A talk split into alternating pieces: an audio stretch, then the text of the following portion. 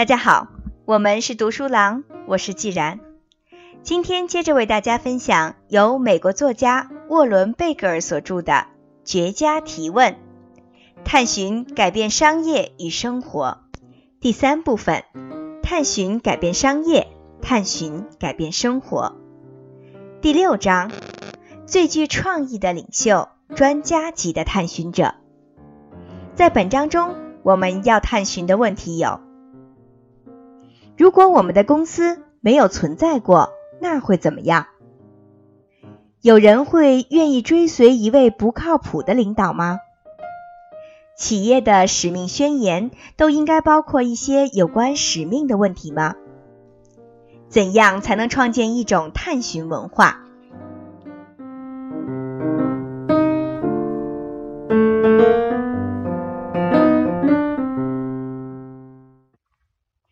不会提问的商业领袖。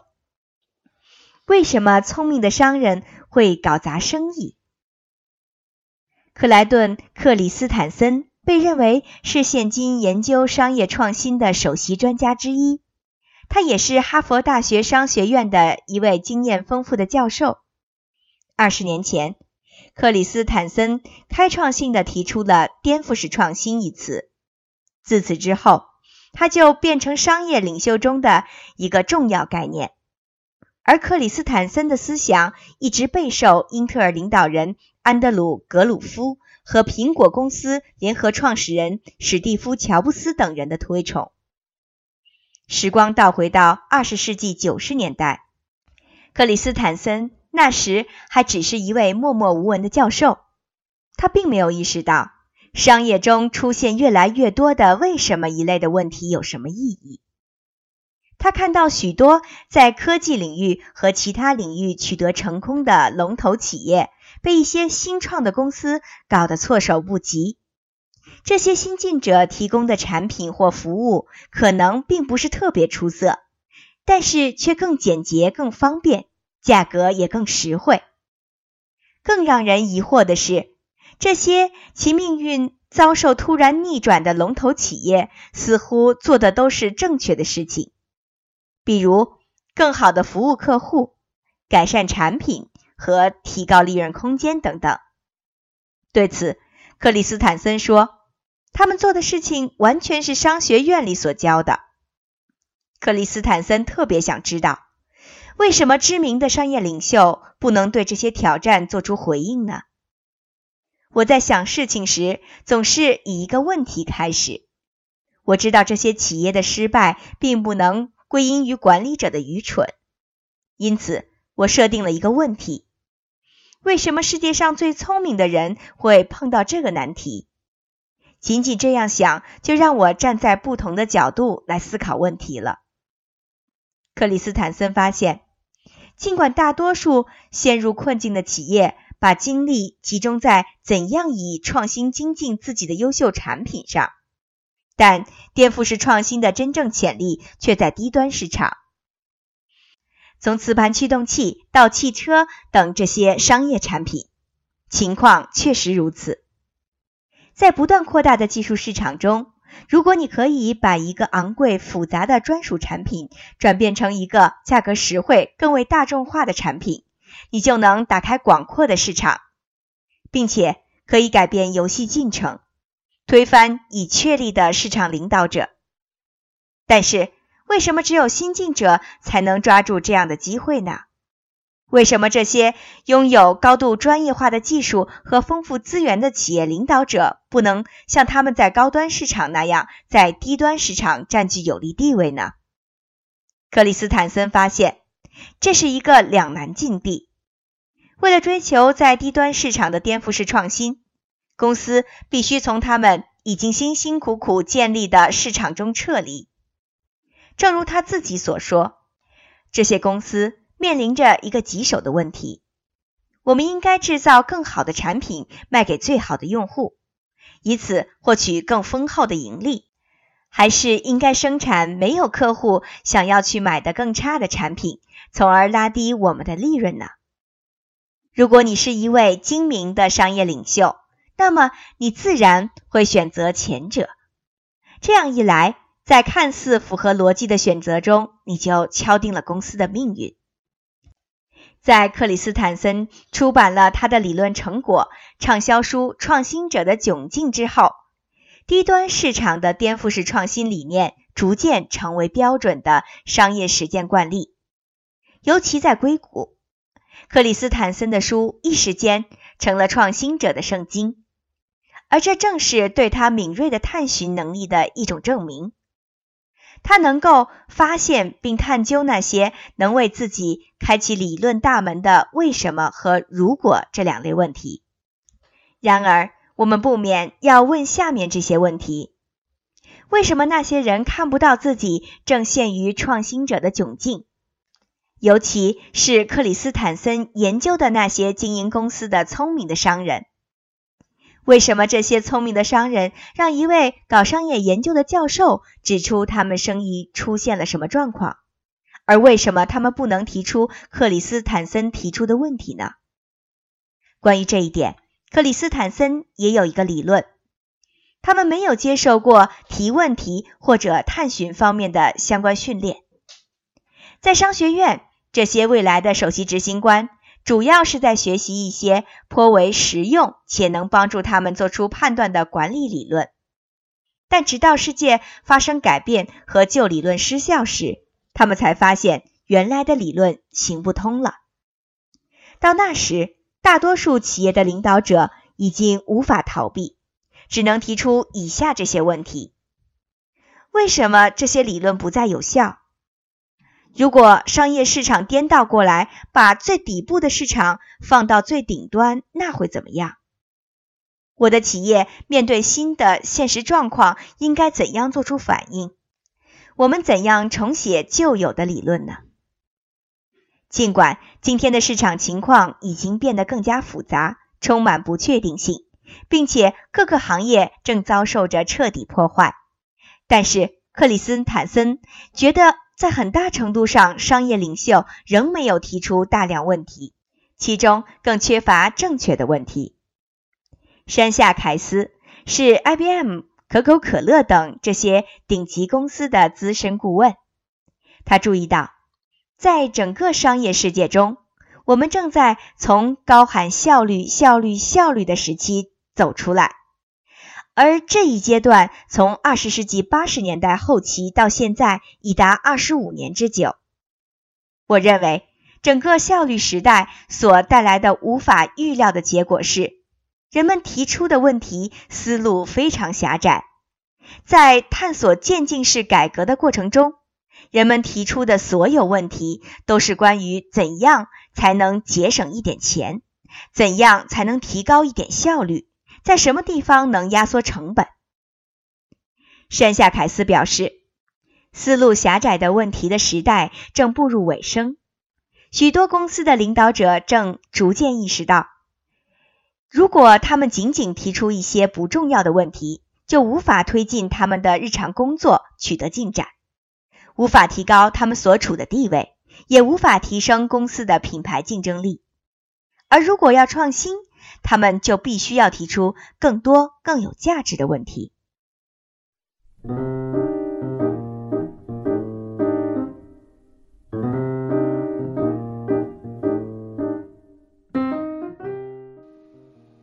山下凯斯谈论的是问题在商业领域内的演变过程。旧有的封闭式的问题，例如有多少个、有多少钱、有多快之类的，在实用层面仍然很重要。但是，企业必须处理越来越多的更复杂的开放式问题，例如为什么、如果、怎样等等的，这样才能在一个需要更明晰的目标、对未来有愿景、渴望改变的商业环境中茁壮成长。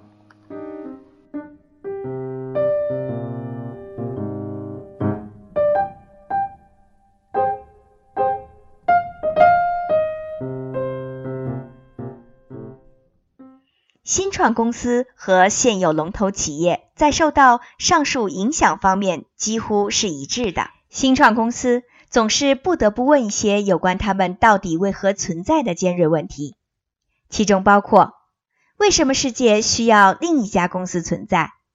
为什么别人都应该在乎我们？在这个世界上，我们应该怎样做出突破？在挤满新进入者的市场中，这些问题比以往任何时候都更为真实的存在着。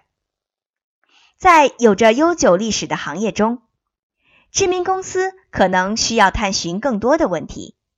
许多公司正在应对新的威胁和反复无常的变化。这些变数突然让这些公司必须要面对。他们为什么被需要？他们做了什么，以及是怎样去做的等问题。这也就难怪，对于像悦生创意策略顾问公司的戴夫·帕特奈克这样的顶级商业顾问来说，探寻是现在我花时间与客户谈的首要事情。把探寻引入公司文化并不容易，因为大多数公司并不是为探寻而建立的。帕特奈克说：“尤其是美国的许多公司和第二次世界大战后建立起来的一些欧洲公司，他们是按照脱胎于战争的军事模型而设计出来的，由那些经历过战争考验的人创建的。因此，这些公司是围绕着那样的思维定式而组织起来的。他们的核心就是遵从森严的等级制度和行政管理系统的套路。”不让你对已经公认的实践和规程提出质疑。这个陈旧的模式已经不能很好的适应一个青睐速度、灵活性和协作式探究的商业市场了。但是，改变已有的商业模式，尤其是允许有更多质疑存在，仍然需要我们艰难地转变那些根深蒂固的旧有政策和方法，比如。精益创业理念的倡导者埃利克莱斯会教企业家怎样采用那些比现代的经营管理方式更灵活、更有弹性的方法。莱斯指出，已经建立很多年的激励机制，鼓励人们找到答案，而非提出问题。他说：“工业经济全部都是关于寻找答案和表达信心的。如果你做作业，你就应该知道答案。如果你没有解答问题，那就意味着你做的不好，也就不会得到奖赏。虽然日新月异的变化使企业有必要提出更多疑问，但是这也会让商人感觉他们好像没有时间去质疑他们正在做什么。托尼·格瓦纳是哈佛大学致力于研究有关探寻在商业中的重要作用的教育专家。他指出，短期业绩的压力会让人们趋向于故意忽视一些问题。对于那些有意愿去探寻的人来说，难点可能在于他们要弄清自己到底问的是什么。帕特奈克表示，当一切都不确定时，有些机构甚至不了解他们不知道什么。搞清楚一家企业要考虑的最关键的问题是什么，指出现在面临的挑战和市场情况，可能是企业的首要任务。尽管企业间的差异会使他们要考虑的关键问题趋于多样化，但在企业发展的初期阶段就考虑关键问题，会使企业迎来一个良好的开端。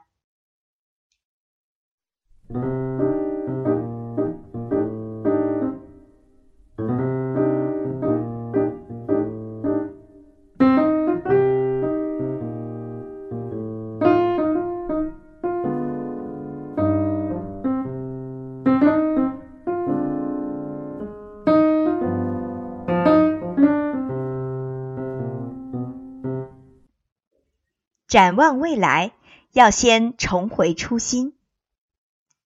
我们为什么经商？顺便问一句：我们究竟在做什么生意？几乎每家企业都承认，经商就是为了挣钱，这样才能在商界站稳脚跟。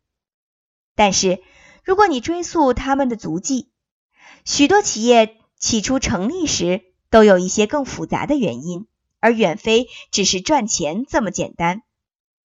本书中提到的许多企业，巴塔哥尼亚公司、格尔公司、耐克公司、Airbnb 公司、帕尼罗公司和 Netflix 都是为了填补一个未满足的需求而成立的，比如为了让生活更轻松、更便捷、更令人愉快等。大多数优秀的企业都是在试图解决一个问题的过程中诞生的，而正是这个问题为其提供了早期的目标意识。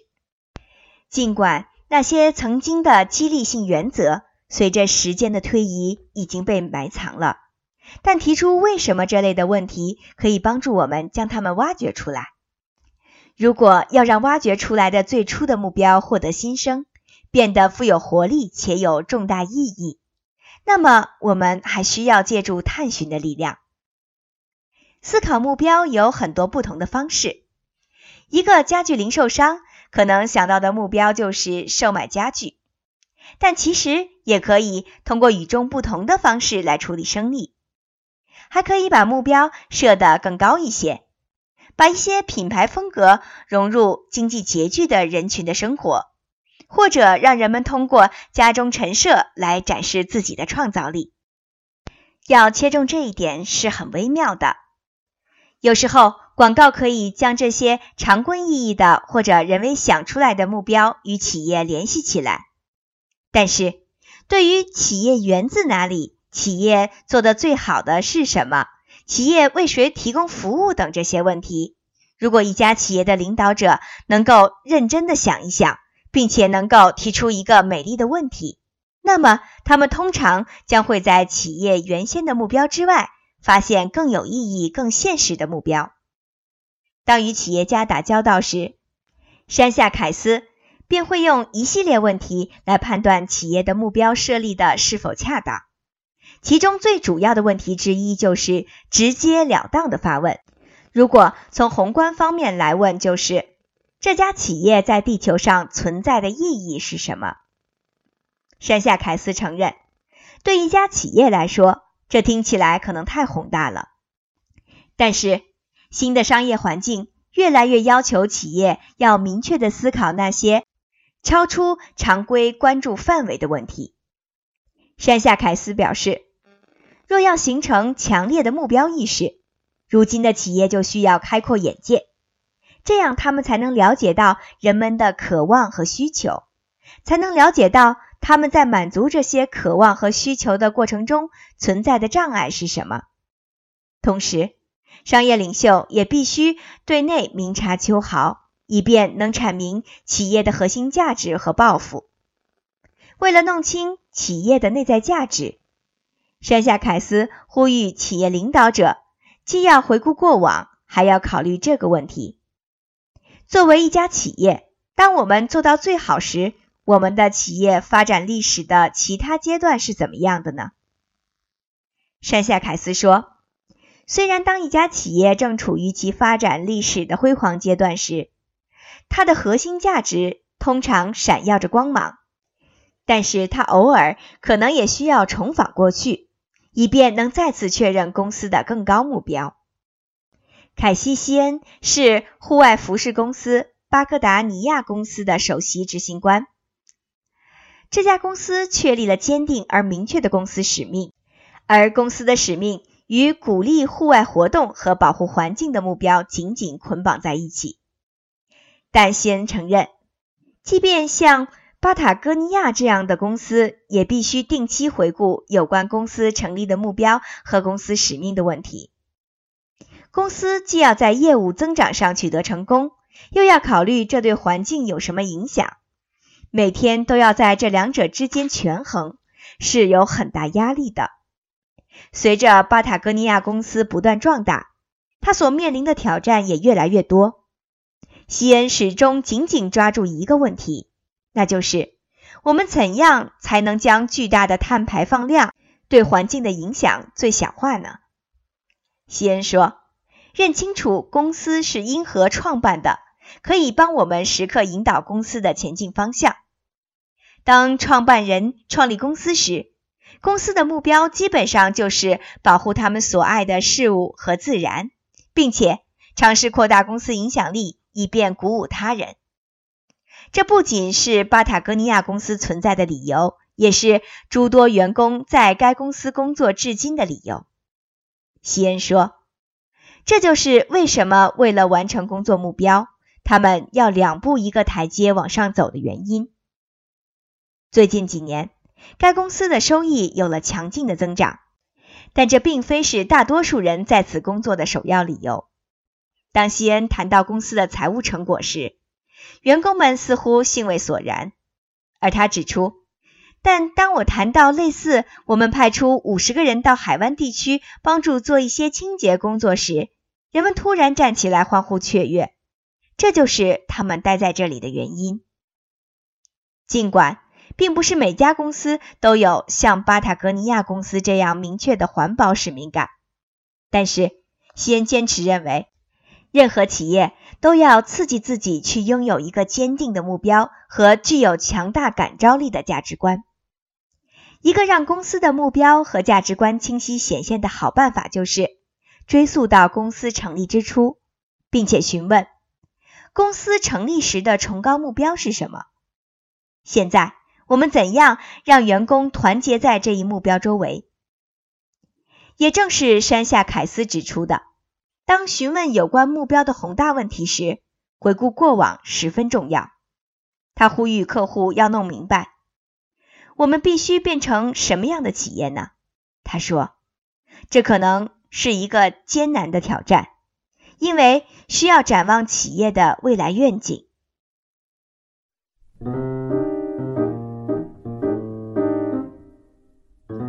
我们说我们是谁，就真的是谁吗？二十世纪九十年代中期，据快公司介绍，那时。高价优质的有线电视频道 HBO 正处于创新高潮期。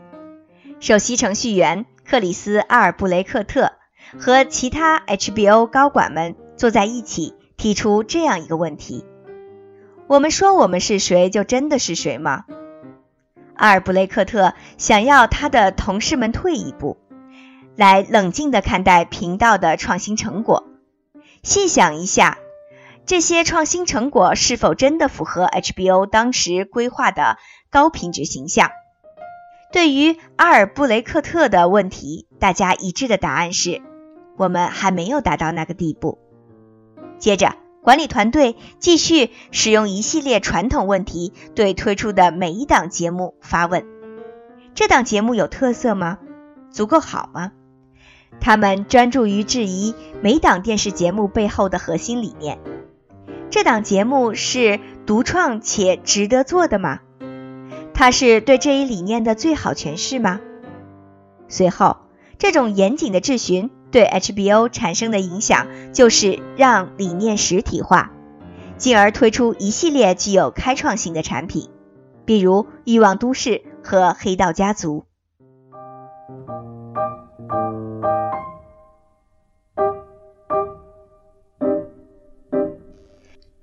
目标类问题之所以重要，是因为如果你能回答他们，就会让企业领导者腾出时间来去寻求重要的机遇，谋求解答影响深远的问题，始终明确公司一直坚定不移的信念到底是什么。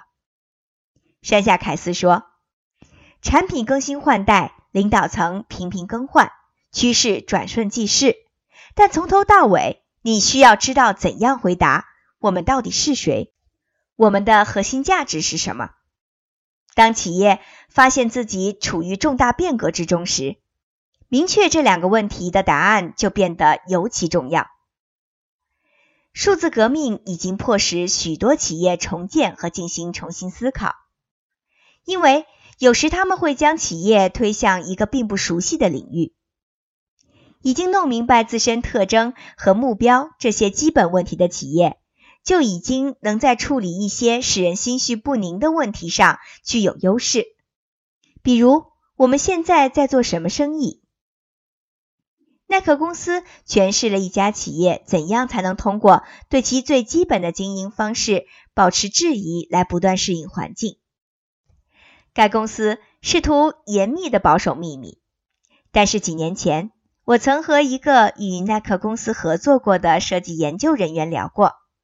它使我进一步了解到耐克公司怎样冒险进入运动场馆，去了解职业运动员和周末运动员的运动状况，从而探测他们的需求。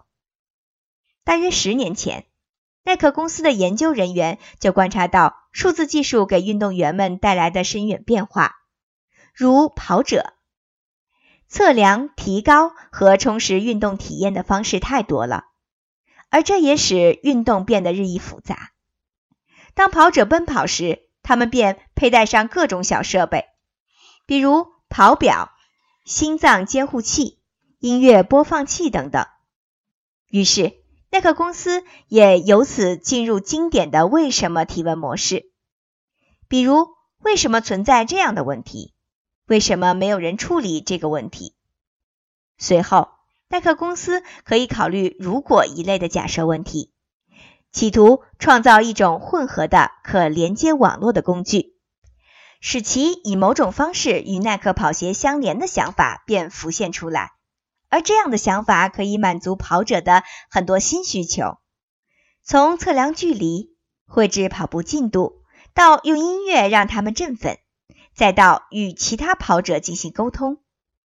实际上，耐克公司提出的问题就是：如果一双跑鞋可以让你的生活动起来，那会怎么样？提出问题是一回事，知道怎样实现却是另外一回事了。耐克公司是一家生产运动鞋的公司，而不是一家数字设备制造商。耐克公司认为。这一想法的唯一实现方式，就是通过与技术公司建立合作伙伴关系，来避免独自行动产生的一些鲁莽行为。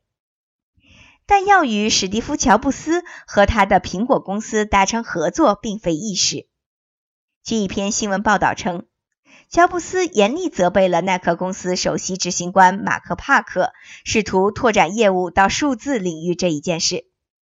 乔布斯以不敬的言语表达了希望让耐克公司坚守胶底运动鞋阵地的意思，但最终耐克公司说服了乔布斯，制造出一款混合产品 Nike 加。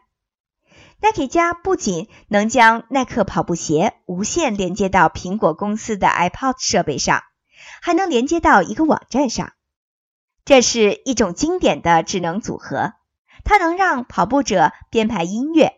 追踪跑步和健康数据，和其他跑者交流，找到跑步伙伴，分享跑步技巧等等。这款产品给耐克公司带来的更重要的东西，是促使耐克公司开始去设想运动鞋领域之外的事情。现在，耐克公司有一条数字生产线，其中包括它推出的非常成功的运动跟踪器。耐克公司正逐渐变成一家数字产品公司，并且取得了类似于它在运动鞋领域取得的成功。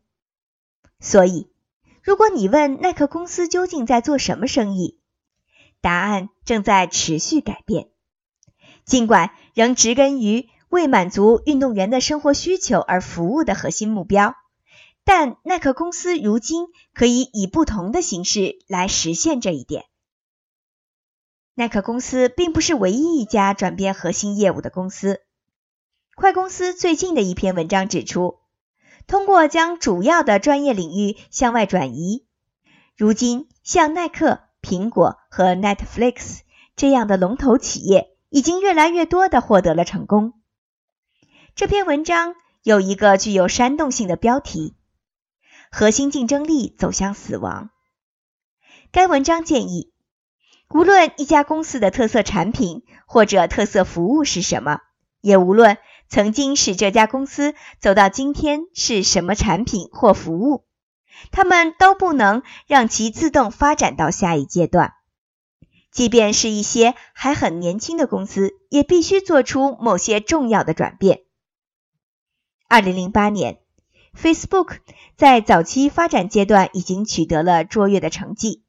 用户数达到了将近一亿人。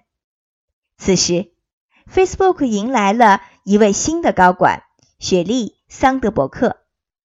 据传闻，他给公司领导者提出了一个基本的问题：Facebook 在做什么生意？伴随着快速增长的用户数，这家公司居然还没有确定一种挣钱的模式。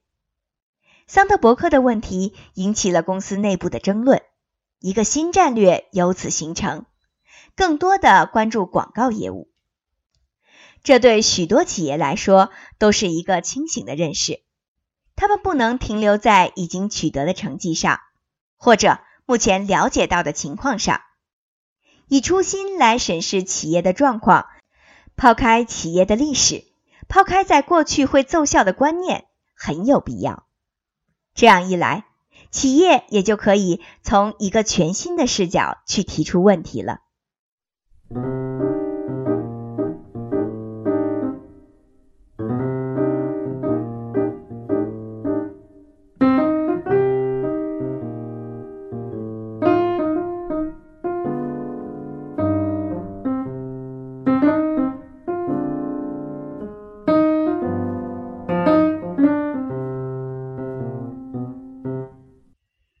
要让过去限制了未来。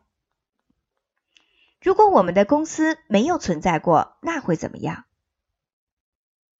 英特尔公司在其发展初期面临着一个艰难的抉择。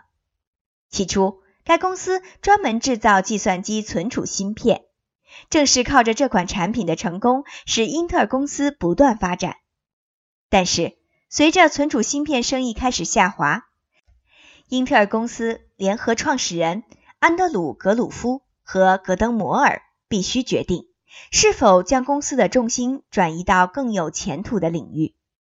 然而，他们产生了分歧。芯片是公司的核心的身份认同，英特尔公司不会触及无需芯片的领域。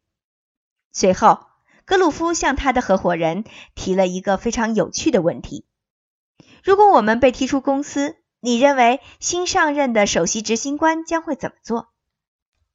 格鲁夫和摩尔推断，一个新的领导者不会对衰退的存储芯片生意恋恋不舍，很可能会将它抛之脑后。所以他们也这样做了，那就是将英特尔公司的重心转向微处理器。这一决定为英特尔公司在接下来数年业绩的突飞猛进打下了基础。当公司面临颠覆性的改革时，旧习惯和旧传统有时候会阻碍改革的进程。如果这类的假设问题能做到的，便是清除这些限制。简单的说，就是允许领导者进行更多的全新的思考。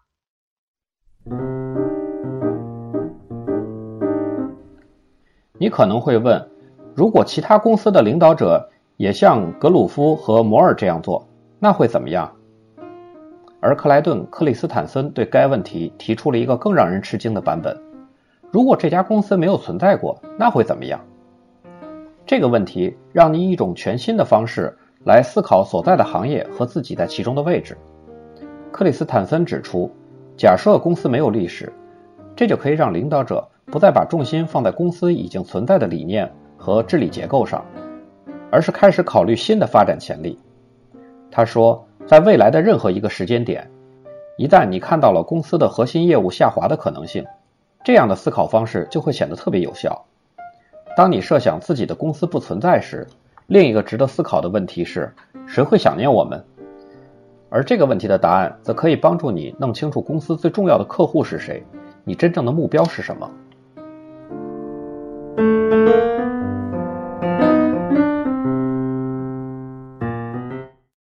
对于一家公司来说，抛去过去已取得的成绩并不容易。品牌速度公司的顾问杰克·伯格斯特兰认为，公司应该定期提出的问题之一便是：我们应该放弃什么业务？这是因为公司领导者很自然的会倾向于聚焦他们应该做什么业务的问题。伯格斯特兰指出。对想要清除的东西妥协让步，通常很难做到。他坚持认为，如果不能回答上述问题，你接下来想要做的业务就很难成功，因为你耗用了部分资源去做自己不必再做的业务。此外，如果你不能想出什么是应该终止的业务，这或许是一个早期预警信号，也就意味着你并不清楚自己的战略是什么。博格斯特兰解释说，对大多数公司来说，放弃一些业务是很困难的，尤其是对曾经取得成功的程序或产品进行终结，因为我们不喜欢亲手扼杀自己的孩子。另外，公司政策也会对此有所妨碍。公司里的某个人或某支团队自然会倾向于保护他们自己的项目。博格斯特兰表示，即便只是问我们应该放弃什么业务这个问题，都会让公司里的人不舒服。鉴于这个原因，采用“如果这家公司没有存在过，那会怎么样的”思维模式是有必要的。这样。你就能自愿的切断与旧程序、旧产品和过去的实践之间的联系，并不是只有历史和日常工作才会阻碍公司向前发展。现实生活中出现的各种各样的约束条件，也能抑制公司的适应能力和创新能力的发展。例如，过度的关心诸如成本和预算这样的实际问题，会限制创造性思维的发展。这就是为什么包括乔布斯在内的一些商业领袖会使用“如果”这类假设问题去暂时清除现在存在的许多制约因素了。还有一个类似的方法是鼓励一起做项目的团队反思：如果资金充足，那会怎么样？我们怎样才能以不同的方式来处理这个项目？通过暂时清除这些制约因素，人们的想象力会得到释放，从而发现绝佳创意。尽管这会消耗掉公司的大量资金，但是你也可能最终想到一个能缩减成本的突破性方法。相反的，采用“如果”这类的问题去利用限制因素也是可以考虑的。通过。激励人们去思考，在极限范围内创造或实现某些事情。比如，如果我们提供价值一百美元的服务，却只收十美元，那会怎么样？这就会迫使人们对现实世界的实践和设想进行反思。而有时候，幻想也能成真。正如商业顾问达特茅斯学院的维杰伊·格温达拉扬教授指出。印度的医院已经发展出极为便宜的外科手术方法来提供手术服务，费用仅为其他国家的一小部分，而且十分安全可靠。在某种程度上，是因为这些医院受到市场压力的驱使，去质疑目前外科手术费用存在的问题。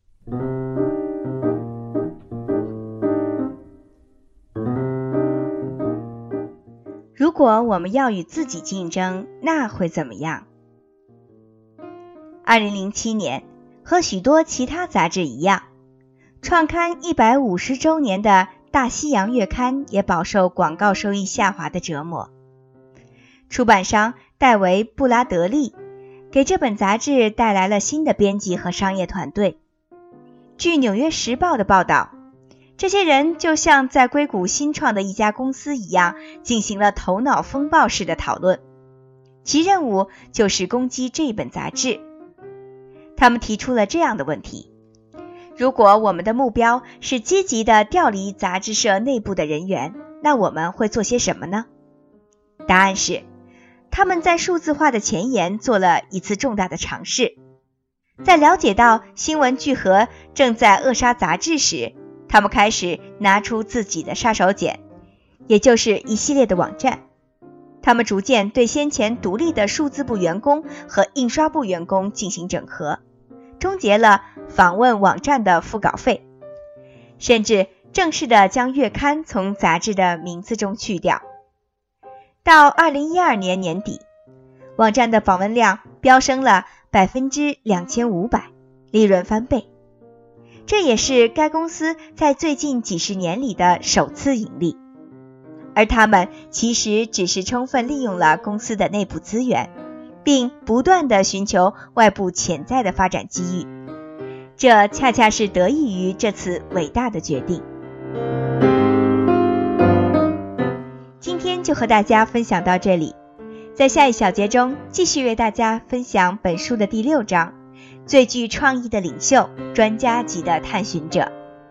我是既然，感谢燕山的友情参与。我们是读书郎，谢谢收听，再见。